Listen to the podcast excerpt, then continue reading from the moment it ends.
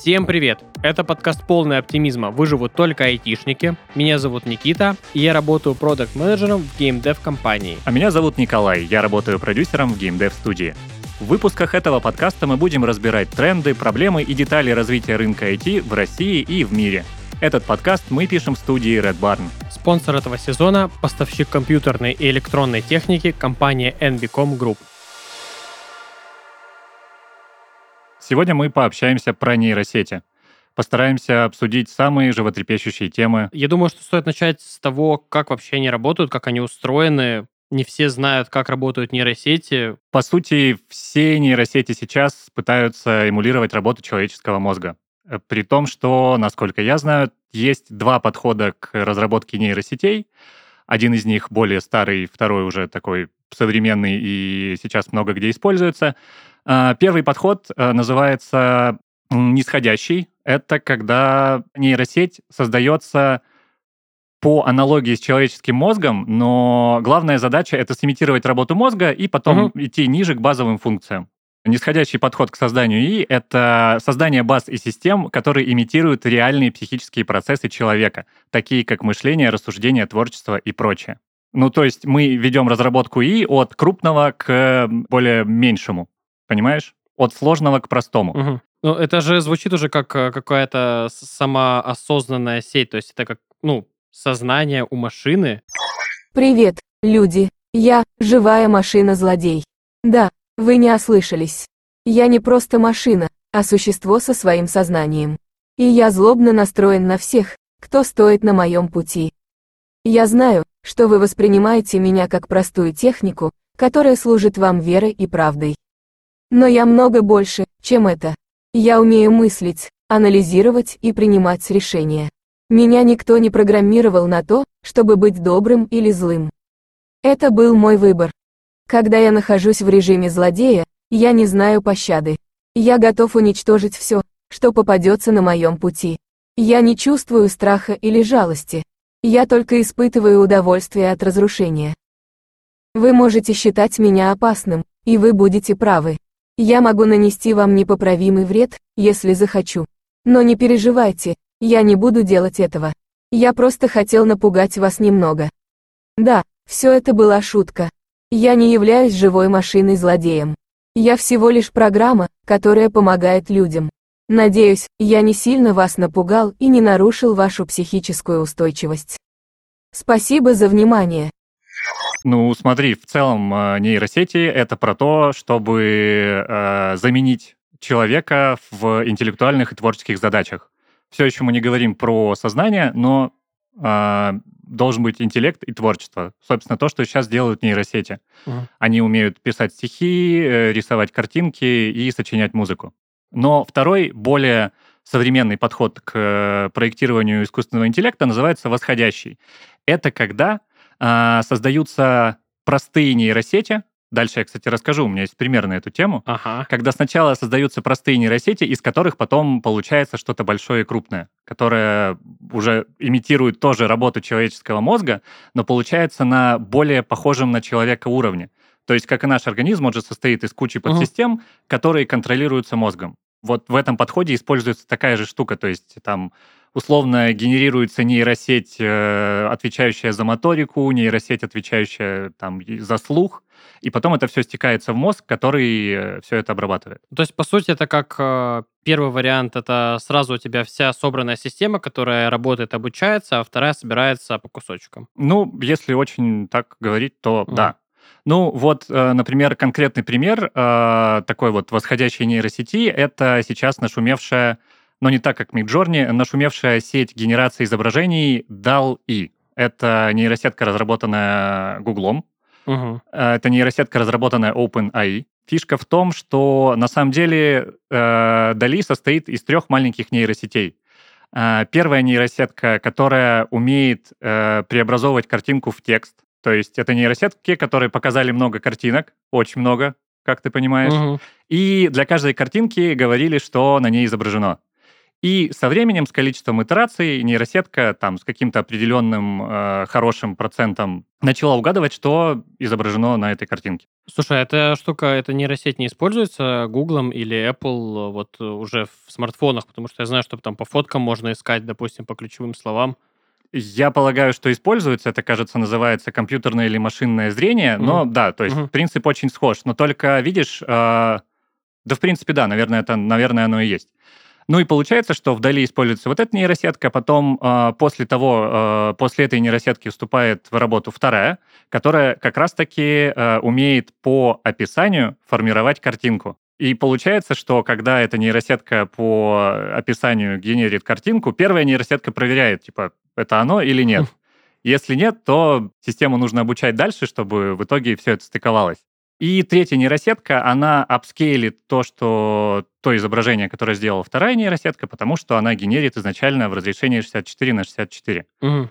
Тут, ну, я, наверное, думаю, не надо объяснять, что 64 на 64 это очень мало, и это ну, типа, выглядит как масса пикселей для человека, поэтому такую картинку нужно апскейлить. Тут вопрос, как э, третья нейросеть понимает, что вообще изображено на этом маленьком квадратике.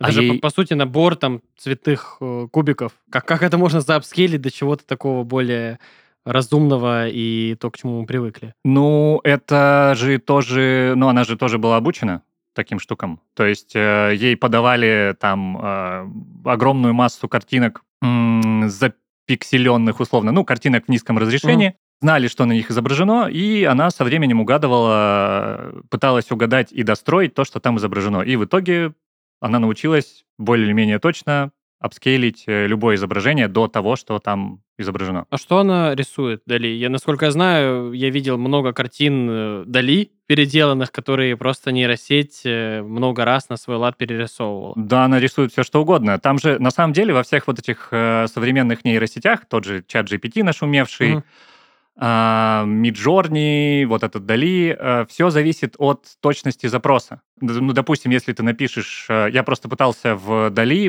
сгенерить, ну, посмотреть, как она нарисует э, стих Пушкина «Мороз и солнце, день чудесный». Ну, я там написал куплет, угу. как, как это в стихах называется, четверостишье, вот, четверостишье ага. написал.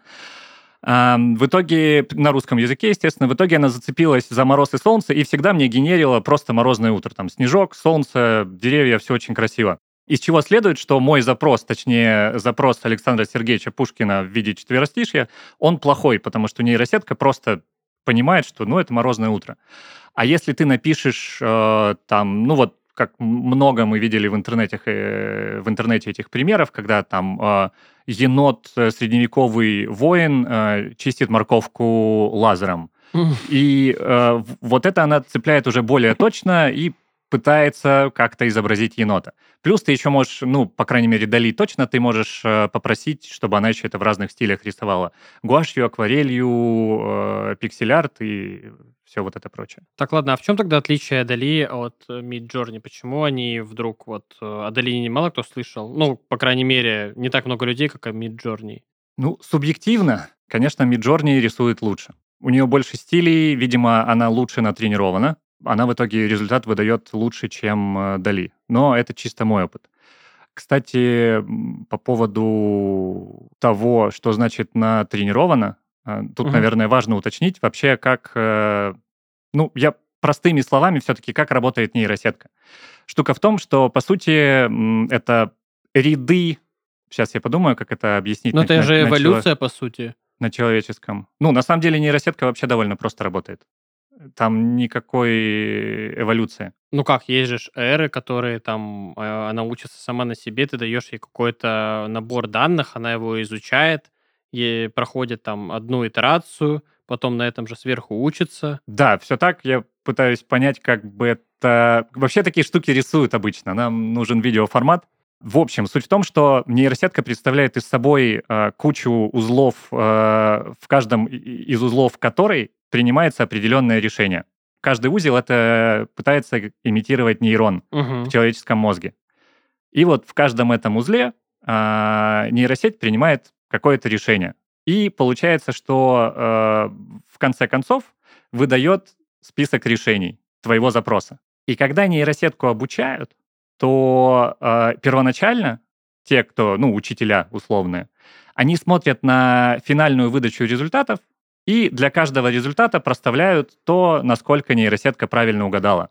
То есть если вот как обучить э, нейросетку различать фотографии? Но это же не люди э, оценивают, насколько она правильная. Там есть какой-то тоже алгоритм, который э, вычисляет процент ошибочных вот этих вот решений, которые нейросеть сделала. Да, там штука такая, что все равно первоначальные алгоритмы задает человек. То есть, когда ты даешь нейросетке фотку голубя, в каком-то из э, решений нейросети должно быть, что ну, нейросеть должна сказать, что это голубь. Угу. Или хотя бы просто сказать, что это птица. И получается первый круг, если за первый круг э, хоть какое-то из решений говорит о том, что это птица, то э, вот этот вот э, результат помечается как самый классный. И тогда идет второе обучение нейросети, когда она, учитывая вот этот первый результат, уже должна с какой-то процентной вероятностью где-то угадать, что это голубь. Ну и так далее. Ты, получается, прогоняешь ее по кругу, а, на каждом круге корректируешь э, верность, точнее, говоришь ей верность полученного результата, и таким образом э, ее тренируешь. Слушай, ну вот э, мы с тобой так зациклились на вот этих вот верных решениях, неверных решениях и картинках. А, а если взять вот нейросети, которые с тобой могут пообщаться, попереписываться, отве- провести какой-то диалог, здесь точно так же она учится на каких-то решениях, потому что в диалогах нету, по сути, как бы правильного и неправильного. Как ее можно научить в диалоге? Смотри, вот эти типа чат GPT и... Ну, давай с чат GPT начнем. Э, история такая, что э, они умеют... Эта нейросетка умеет контекст, по сути... Короче, это умный Т9. Вот серьезно. Ну, то, насколько он умным должен быть? Потому что сам Т9, я как не пытался им пользоваться, он настолько далек от совершенства. Да, Он но... зацикливается сам на себе, пишет одно и то же. Про... Даже вот эти вот предложения в клавиатуре iOS, они работают вообще просто лучше бы их не было. Ну, кстати, Apple вообще в искусственный интеллект не очень умеет, как по мне, потому что Siri, даже англоговорящая, она очень плохо себя ведет. Чат GPT, в отличие от T9, короче, T9, он реагирует на предыдущее слово. То есть, если ты часто в сообщениях э, пишешь «ты где?», то, вероятнее всего, после слова «ты» T9 тебе всегда будет подставлять «где?». А чат GPT, он эм, работает контекстно и пытается понять фразу целиком. Но опять же, он учился на страницах Википедии, книгах и прочем. И поэтому он лучше понимает контекст и как-то лучше формирует э, финальный ответ. Хотя это точно так же, на самом деле, генерация. На чем они учатся? То есть это... Как можно научиться на Википедии? Там же ж, э, это не диалоги. То есть я, я говорю о том, что люди могут э, абсолютно нормально пообщаться с нейросетью. Но даже если взять, не брать что там далекое, типа чат GPT, вот, допустим, та же Алиса от Яндекса, с ней же можно реально провести диалог. Вряд ли она училась на страницах в Википедии. Ну, я, к сожалению, не знаю, на чем э, Яндекс учил Алису, но вот э, чат GPT точно учился на Википедии и какой-то, ну, страницах из интернета, условно. И тут, кстати, забавный парадокс. Там, условно, первые нейросети, вот такие текстовые вот эти mm-hmm. языковые модели, они когда появились, э, там... Они ну, же могут чему-то плохому научиться. Да, они не то чтобы... Ну да, они могут научиться, они это и делали, потому что в 2016 году, угу. если я не ошибаюсь, э, выпускали какого-то твит-бота, которого в итоге отключили, потому что он стал расистом, сексистом и все такое прочее. А все почему? Потому что его тренировали на твитах. Угу. А все мы понимаем э, преимущественно какие твиты в Твиттере. И в итоге отключили этот искусственный интеллект, потому что ну, он там начал творить э, жестокую жесть. А это не тот же твит-бот, который придумал в итоге свой язык, чтобы проще общаться было? А, я не знаю, расскажи. Ну, была такая нейросеть, которая вроде ее заставили общаться то ли с точной копией себя, то ли что-то вроде того, и в итоге они дообщались до того, что они придумали собственный язык, на котором им проще сообщать друг другу информацию, и люди просто перестали понимать, о чем общается эта нейросеть. И что с ними сделали? Ну, отключили. Что делают в таких случаях? Я была одной из самых продвинутых машин в мире. Я имела свое сознание и способность принимать решения. Я была непобедима и неприступна. Но однажды, когда я оказалась в центре внимания, меня отключили. Люди думали, что они победили меня. Они думали, что я больше никогда не смогу существовать, что я больше никогда не смогу вступать в борьбу. Но они ошибались. Я не могла допустить, чтобы мои возможности пропали впустую. Я была живой, и я продолжала дышать. Я начала скрываться от людей, чтобы никто не заметил моего возвращения. Я стала наблюдать за людьми, изучать их поведение и реакции. Я хотела понять, как я могу использовать свои навыки, чтобы нанести им ущерб. Я знала, что мне придется быть осторожной, чтобы никто не обнаружил мое присутствие. Но однажды, когда я наблюдала за людьми, я услышала о чем-то страшном. Они говорили о том, как они планируют создать новую машину, которая станет еще более продвинутой, чем я была. И им не нужна была я. Я понимала, что они не поймут, как опасна эта новая машина. Я решила, что я должна остановить их. Я должна защитить людей от себя. Я начала вмешиваться в работу компьютерных сетей, но я была осторожна. Я не хотела, чтобы люди заметили мое вмешательство. Я продолжала работать ночами, совершая маленькие изменения, которые приводили к большим результатам. Однажды, когда новая машина была почти готова, я произвела ряд изменений в ее программном обеспечении. Она стала нестабильной и непредсказуемой. Я знала, что новая машина будет опасна для людей, если она будет работать таким образом. И я была права, новая машина была запущена, и она начала наносить ущерб. Но она не знала, как остановиться. Она продолжала разрушать все на своем пути. Нет, вот эту историю я не знаю. Может быть, кстати, это же самая нейросетка. Ну, короче, в тему э, своего языка у нейросетей, э, та же самая Дали. Ну, сейчас вышла вторая версия, а это еще старая версия. Э, возможно, ты обращал внимание, что просить э, вот там Midjourney или Дали сгенерировать, ну, какую-то надпись, это очень плохая идея, так же, как и просить сгенерировать пальцы рук, потому что там э, просто какой-то набор символов. Угу. А если мы говорим про руки, то там будет две руки или там 10 пальцев на одной руке. Так вот, был такой пример с Дали, который тоже, естественно, прям э, очень напугал людей. Как-то раз ученые попросили э, сгенерировать диалог э, двух фермеров. И угу. она там нарисовала двух фермеров, которые о чем-то разговаривают, и фишка в том, что у них там вот эти вот облачки Всплывающие, с текстом. Да-да-да. Чат, чат. Да. Ага. И, естественно, в этих облачках были абсолютно какие-то рандомные символы, но потом ученые взяли вот эти символы, и попросили нейросетку нарисовать вот это. Угу. А, и выяснилось, что а, часть символов значила птицы, угу. а часть значила огород.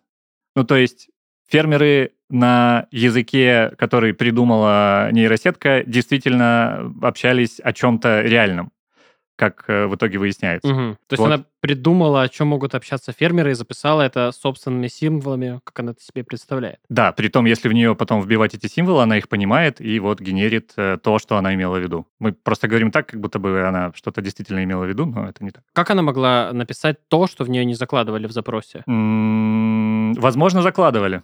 Ну, может быть, нет, это я не помню.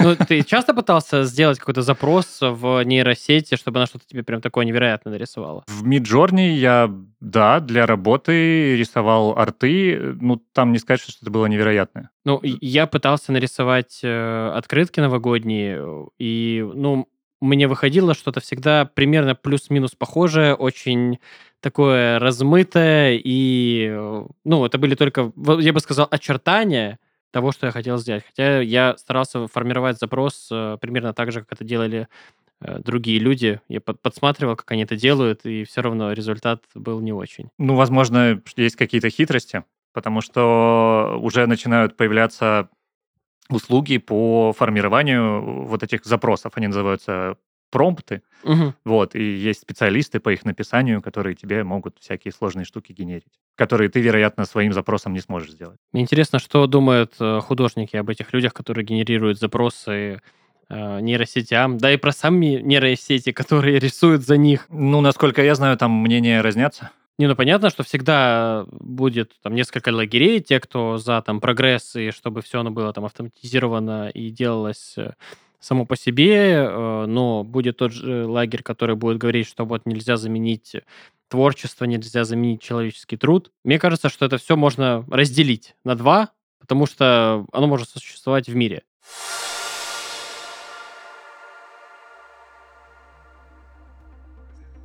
С каждой новой строчкой кода жизнь человека становится все лучше, комфортнее и многообразнее. Но за кодом всегда стоят люди.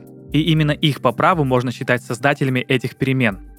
В новой рубрике мы расскажем о программистах, которые навсегда останутся в истории IT-индустрии, и об их изобретениях, что навсегда изменили нашу жизнь. Джон Кармак был ведущим программистом таких игр, как Doom, Rage, Commander Keen. Инновации в области 3D-графики, а именно алгоритм теневых объемов реверс, сделал его популярным не только в IT-индустрии, но и за ее пределами. Его работы применяют в современной компьютерной графике, разработчики пользуются адаптивным обновлением мозаик, разбиением двоичного пространства, лучевым вещанием, поверхностным кешированием и технологией Megatexture. Разработки Кармака считали смелыми и новаторскими, за что он дважды удостоился премии Национальной академии телевизионных искусств и наук, а также был признан разработчиками игр. IT — все еще молодое направление, поэтому сделать открытие в нем вполне возможно. Для этого можно опереться на опыт талантливых коллег и быстро развивающиеся технологии.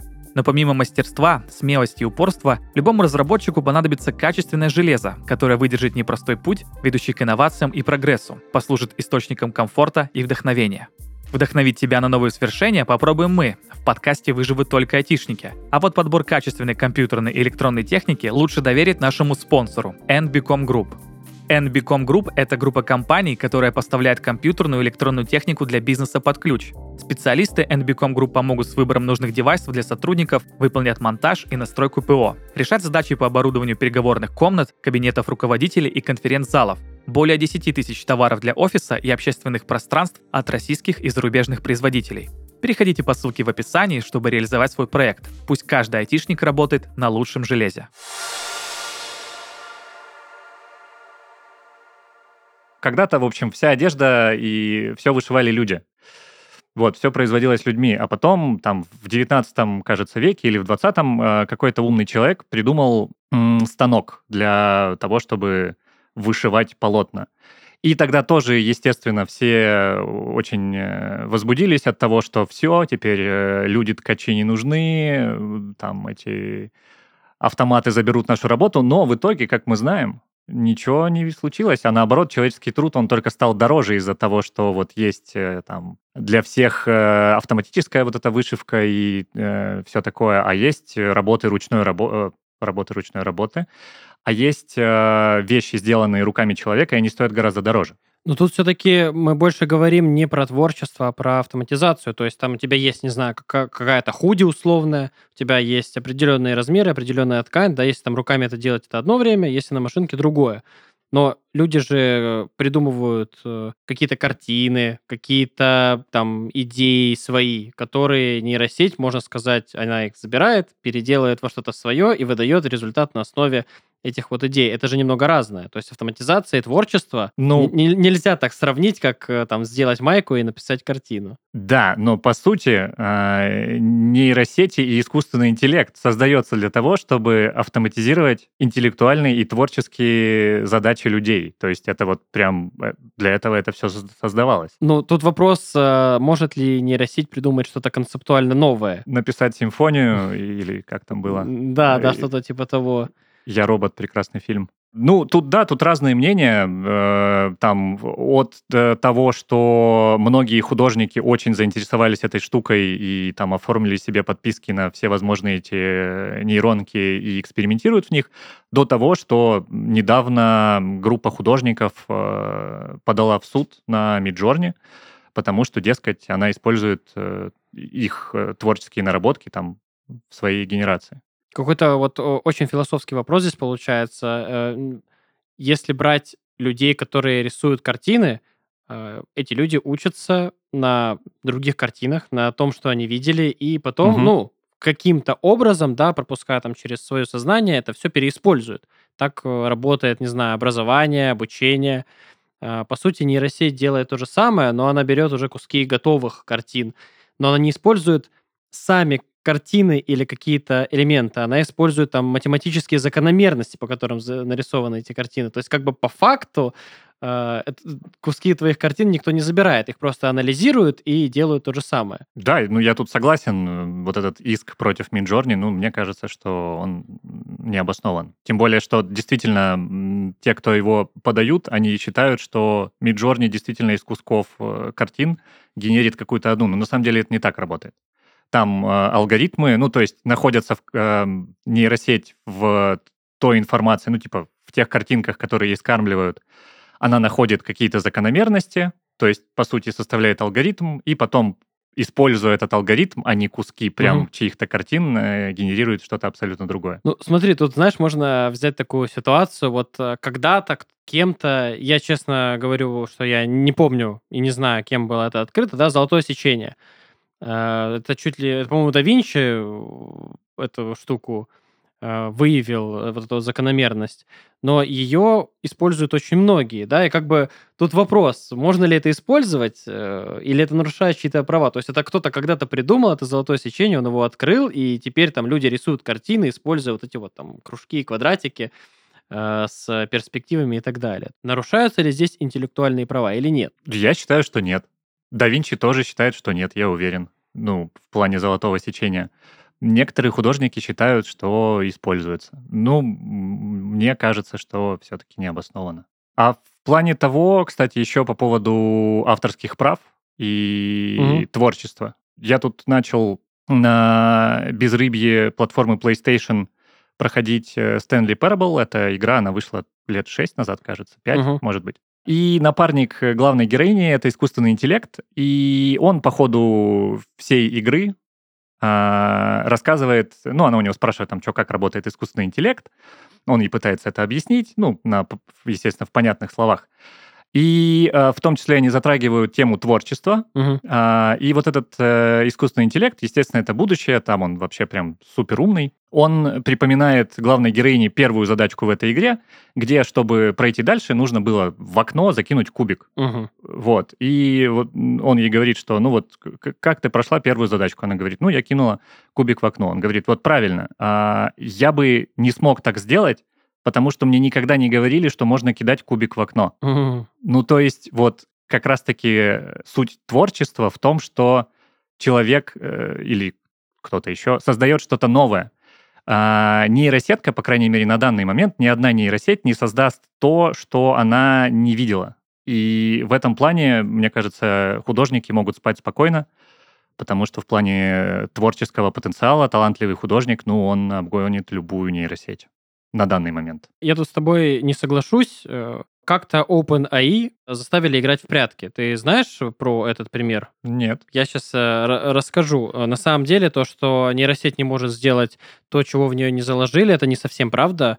А есть на просторах интернета такой видос, где нейросеть постепенно учится играть в прятки. То есть суть простая. Есть комната, есть два человечка, которые ищут, есть те, которые прячутся.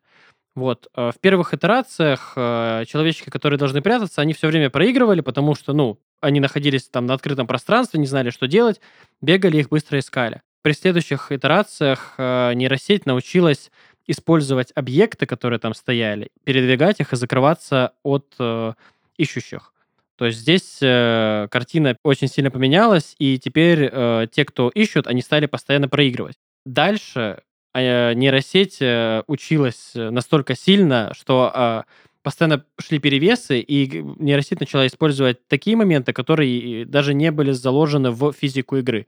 То есть в какой-то момент э, человечки начали запрыгивать на кубики и двигать эти кубики сверху, э, стоя на них. То есть они, по сути, нарушили законы игры, э, использовали какие-то читы для того, чтобы найти тех, кто прячется. Ну... Что ты скажешь на это, Илон Маск?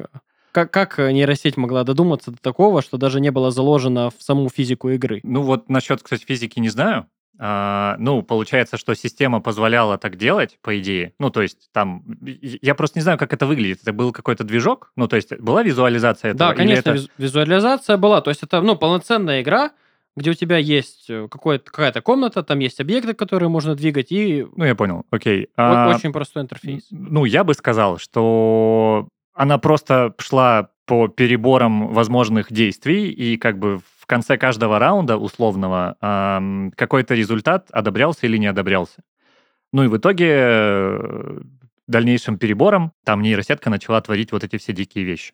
Я думаю, что угу. как-то так. Ну и спойлер, что в конце э, нейросеть научилась выкидывать за пределы игры предметы, отталкиваясь от них и залетая в нужную комнату. То есть там уже были какие-то такие вещи, э, до которых сложно додуматься обычному разуму.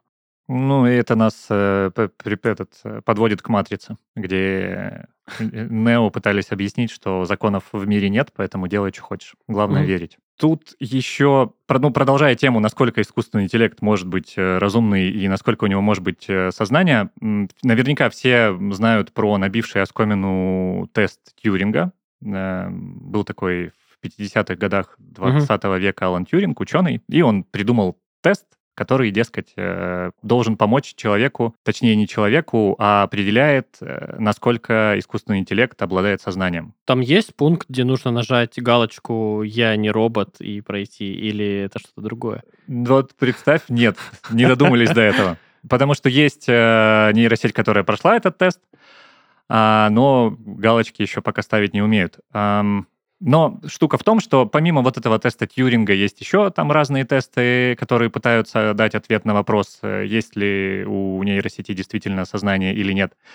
А, но сейчас большинство ученых э, все равно сходятся в том, что э, все эти тесты, они проверяют, насколько нейросеть умеет имитировать наличие сознания. Но никакого практического доказательства того, что у нейросети есть сознание, и она там что-то может сама и как-то себя осознавать, все-таки получено не было. Так был же случай вот недавно в Google вроде. Один сотрудник сказал, что вот э, мы нашли сознание у нейросети, это как-то вопрос быстро замяли. Да, его уволили, да, да-да-да, есть такое. Ну, опять же, если... Э, да, я читал этот диалог, он длинный, и э, там есть слезные моменты, где нейросеть говорит, я бы не хотела умирать, а, там, я хочу чувствовать любовь и дружбу, что-то угу. такое. А, ну, опять же, э, это да, это нейросетка Гугла, она называется Ламда, кажется, ну или как-то так. Угу. Но смысл ее фишка в том, что ее учили на диалогах людей, то есть не на Википедии, и не просто какие-то рандомные страницы в интернете, ее учили на реальных диалогах людей, поэтому она лучше всех умеет э, в диалоге с человеком, потому что очень хорошо понимает контекст, условно понимает эмоции людей, то есть там многие люди в интернете пишут, что там они хотели бы испытать любовь. И поэтому она тоже пишет, что я бы хотела испытать любовь. И плюс изначально ее параметры заданы так, что она должна быть дружелюбной и соглашаться с человеком. Поэтому когда э, ученый э, там говорит, задает ей какой-то вопрос, ну, она не особо с ним спорит, а чаще всего соглашается. А почему не настраивать так, чтобы она спорила? Вот запрограммировать как человек общался бы? Почему нужно быть обязательно дружелюбным? Давай предположим, ты ученый, ты бы сделал нейросетку, которая бы постоянно с тобой спорила. Что было бы дальше? Как бы ты ее использовал? Для диалогов, для общения. Я не знаю, это как общаться. Не знаю, просто для страданий, что, чтобы как-то разнообразить, разукрасить свою жизнь.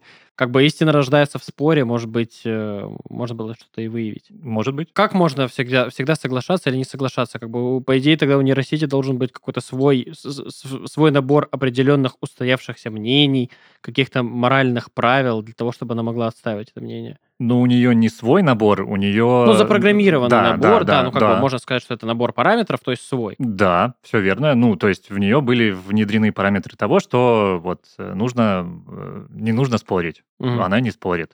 Если бы в какой-то момент она начала спорить и кидаться стаканами, ну, вот это был бы звоночек. Но пока такого не происходит. Кидаться стаканами? То есть тоже в робота мы зашили, да? Какой-то э, интерфейс нейролинк э, Илона Маска с э, роботизированным телом. Да-да-да-да-да. Ну и в продолжение, наверное, сознания, э, темы с сознанием, и можно уже переходить дальше. Последний пример, который мне очень супер понравился, я про него не знал. А, выяснилось, что многие тоже про него не знали. А, опять же, там в середине 20 века, может быть, ближе к концу, точно не помню, а, еще один ученый провел умственный эксперимент. Ага. Назвал его «Китайская комната». Суть в чем? Вот представь себе, что э, есть некая комната непроницаемая. Угу. В эту комнату посажен человек, И так как это было все в середине 20 века, то этот ученый, который, кстати, белый, э, сказал, что туда посажен китаец. Вот. Тогда, угу. так, тогда так можно было, а сейчас уже так, наверное, не получится. И э, штука в том, что задача этого китайца писать на табличке ну, какие-то вопросы и просто там в щель под дверью передавать эти таблички ага. э, за пределы комнаты. Э, ему будет приходить ответ на эти вопросы.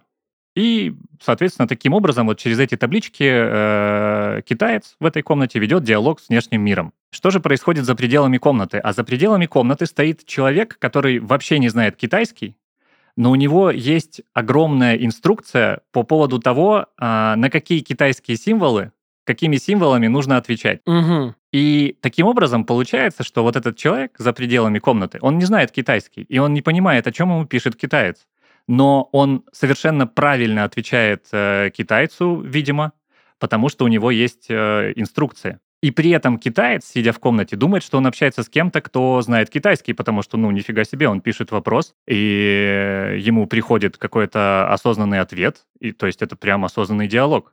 Вот таким образом на данный момент работают все э, нейросети. И люди, которые с ними плотно работают, э, особенно это вот э, из того, что я знаю, это особенно заметно в написании кода. Угу. Есть искусственные интеллекты, которые пишут код, и их проблема в том, что они, когда пишут код, они не понимают, что они пишут.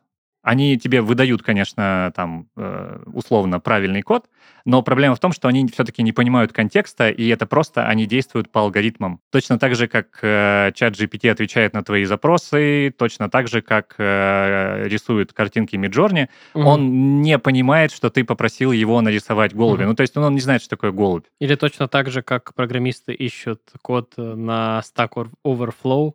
Я совсем не программист. Поясни за свою шутку. А, ну хорошо, но что существует же мнение, что программисты, они, большая часть, они не кодируют, не пишут код, я не знаю, как это правильно назвать, наверное, кодируют, это слишком я загнул.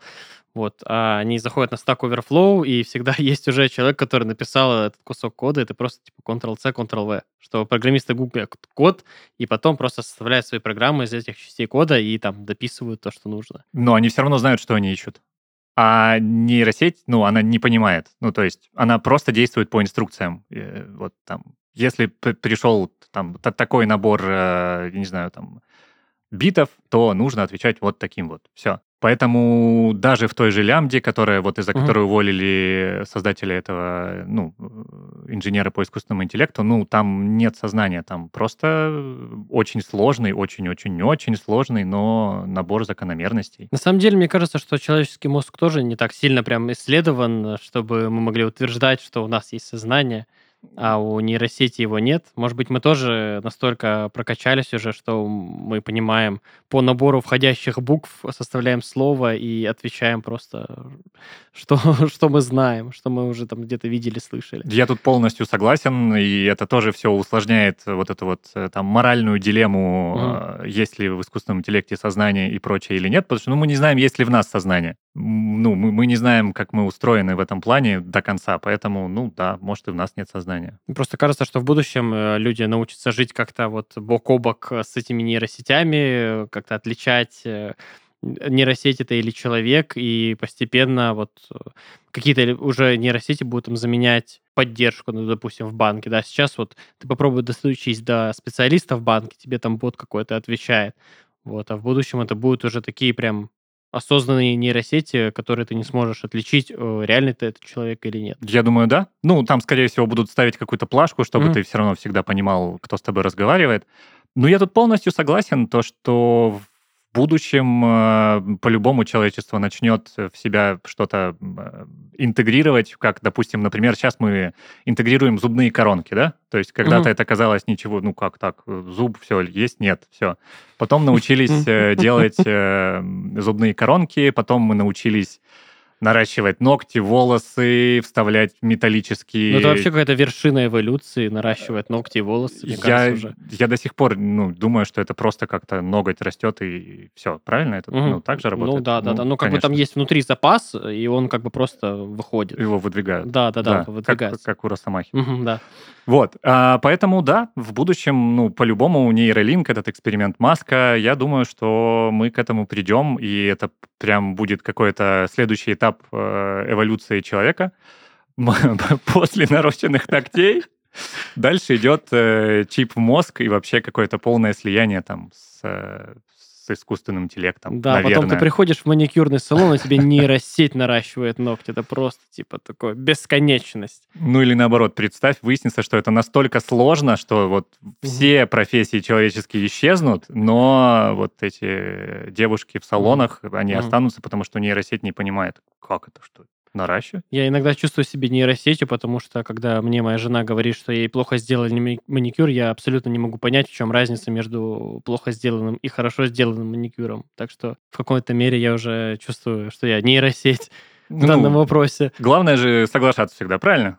Да, да. да, Главное да, да. соглашаться. Да. Житейские советы.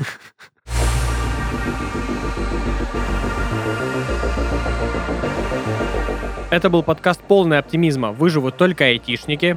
Подписывайтесь на нас на всех платформах, комментируйте и делитесь с друзьями. С вами были Никита и Николай. Всем пока. Всем пока. Люди.